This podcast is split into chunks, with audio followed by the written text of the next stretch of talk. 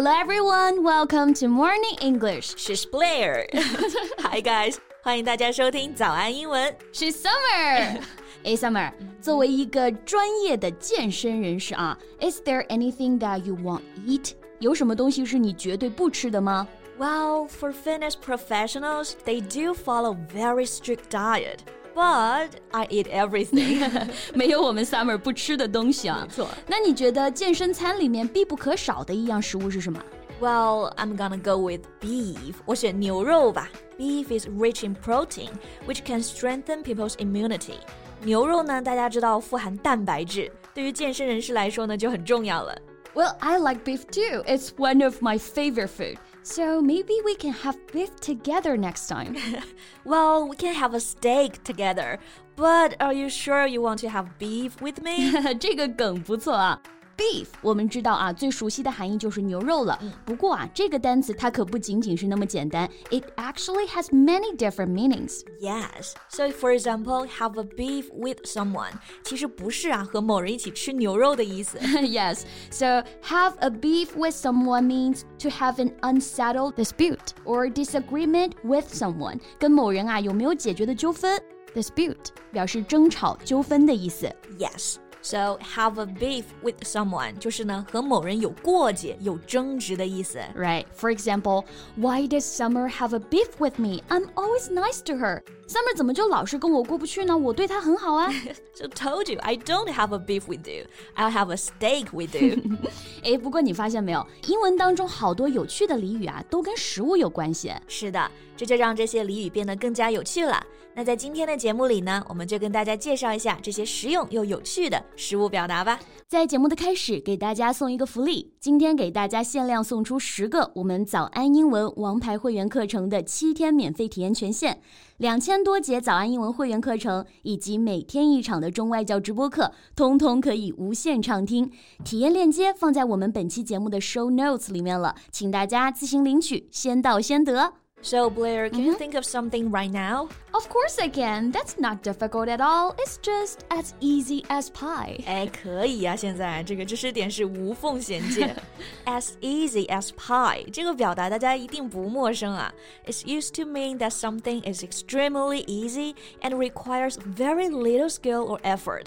就是非常简单，太简单了。Yeah. For example, we can say the job was as easy as pie. We finished up an hour early. 这个 工作啊太简单了，我们提前一个小时就完成了。Yes，说到这个 as easy as pie，还有一个表达就不得不提了，也很像啊，嗯、然后意思也差不多，也和吃的食物有关。Yeah, I know what you want to say. A piece of cake. Yeah. It can also mean a very easy task or accomplishment. Right. A piece of cake. 一块蛋糕就可以表示我们平常说的非常简单的事，易如反掌，或者是小菜一碟。 因为像在西方国家，像蛋糕这样的甜点是必不可少的。吃一块蛋糕啊，简直太容易了。嗯，所以久而久之就有了 a piece of cake 这样一句表达。Right. So here is another example. Well, I thought I was going to fail the test, but it turned out to be a piece of cake. 我以为我考试要挂了，没想到这次考试居然这么简单。Right. 哎，贝贝，你发现没有啊？这些和食物相关的表达好像都还挺 easy 的。刚刚那两个确实是 easy 了啊，因为看到这个表达呢，你大概就能猜到什么意思了。Yes, but it's not always like that, and some idioms can be pretty confusing. Okay, can you give us an example? What about go bananas? Go bananas，这个也很简单啊，就是去吧香蕉。你是想象自己是只猴是吧？开玩笑啊。 Go bananas 这个表达虽然字面意思不太能猜出来，不过确实呢跟猴也有点关系啊。没错，你像猴子看到香蕉啊，就像贝贝看到帅哥，就像 Summer 看到美食。We're all gonna go crazy. Exactly. 所以 go bananas 就相当于 lose your mind or go out of one's mind，表示啊要发疯了，要抓狂了。If you go bananas, you're wild with excitement or worry. 这个发疯抓狂。 可能呢是因为兴奋，也可能是因为生气。Right. And also remember to use plural here. Go bananas, not go banana. Right. Go bananas，一定要用复数啊！猴子们肯定也是有要求的，一根香蕉就不至于不至于了。right, right. Okay, so here's an example. Don't talk about math anymore. I'll go bananas. 不要再跟我提数学了，我快发疯了。No, your math is so good. 你数学最棒了呀！And not just math.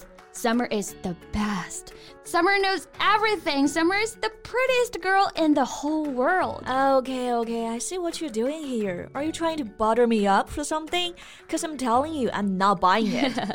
no, I just went bananas for you. 不过你说的这个 butter me up is exactly what I want. yeah, okay. Then let's take a look at this one.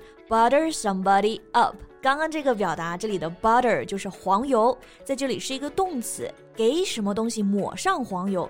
你看，像中文中我们会说一个人嘴上像抹了油啊，抹了蜜一样，所以就是形容一个人说话很好听或者很会拍马屁。Yes, so butter somebody up refers to someone who tries to say nice things to other people so that they will do what he or she wants。这个表达呢也有称赞和奉承的意思啊。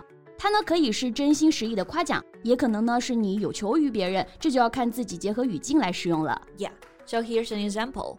She really knows how to butter me up, saying all those good things about me. 她特别会来事儿啊，总是捡好听的话对我说。Yes, or I know he's trying to butter me up, but I'm not buying it. 我知道他想要拍我马屁，但是我才不吃那一套呢。对，还有一个单词就是刚刚贝贝说不吃那一套，嗯，这个单词其实也很实用，就用 buy 就好了。I'm not buying it. Right. Okay. And then Blair, I'll tell you a secret. 嗯哼，快来快来，我想现在告诉你一个秘密，你把耳朵凑过来。Okay. Okay. Wow, juicy. Yeah. What? I can't believe it. Swear you're not gonna tell anybody. 你不可以跟任何人说啊。嗯，虽然我们当着这么多的听众朋友们说了啊，But you've got to trust me. I won't spill the beans. Okay, okay. 刚刚这个表达很不错啊，值得学习一下，就是 spill the beans，right？那这个表达是怎么来的呢？据说在古希腊的时候，有一些社团，他们招收新成员的办法就是让老社员将豆子啊作为选票，赞成呢就投白豆，反对者就投红豆。那如果是装豆子的这个东西突然被打翻了，是不是能通过的这个决定啊就会被泄露出去？那大家呢也就提前知道结果了。所以后来 spill the beans 就有了泄露秘密、说漏嘴这个意思。That's right. So here's an example. It's a big secret. We should not spill the beans. 这个秘密非常重大，我们绝对不能泄露出去。Spill the beans，诶，那跟 beans 相关的表达还有一个啊，full of beans，它可不是指装满豆子的这个意思啊。Yes, it means a lot of energy or enthusiasm。在以前呢，豆子是最贵的马粮，因为它们可以给马提供很大的能量储备，所以这个 full of beans 就引申为呢精力十足的意思。Right，精力十足啊，就跟打了鸡血一样。So here is an example. The children were too full of beans. 孩子们精力太旺盛了。Yes, or you can also say you're looking full of beans, Blair. 意思就是说啊，你这个人啊，精力充沛的。Right. Okay, so today we've talked about food-related idioms. 今天就跟大家聊了跟食物相关的俚语表达啊，你还知道哪些呢？欢迎在评论区给我们留言哦。那我们今天的节目就到这里啦。 Okay, so thank you so much for listening. This is Blair. This is Summer. See you next time. Bye. 今天的节目就到这里了。如果节目还听得不过瘾的话，也欢迎加入我们的早安英文会员。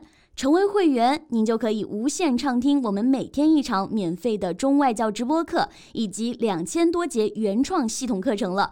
今天我们限量送出十个七天免费试听权限，试听链接放在我们本期节目的 show notes 里了，请大家自行领取，先到先得。This podcast is from Morning English。学口语就来早安英文。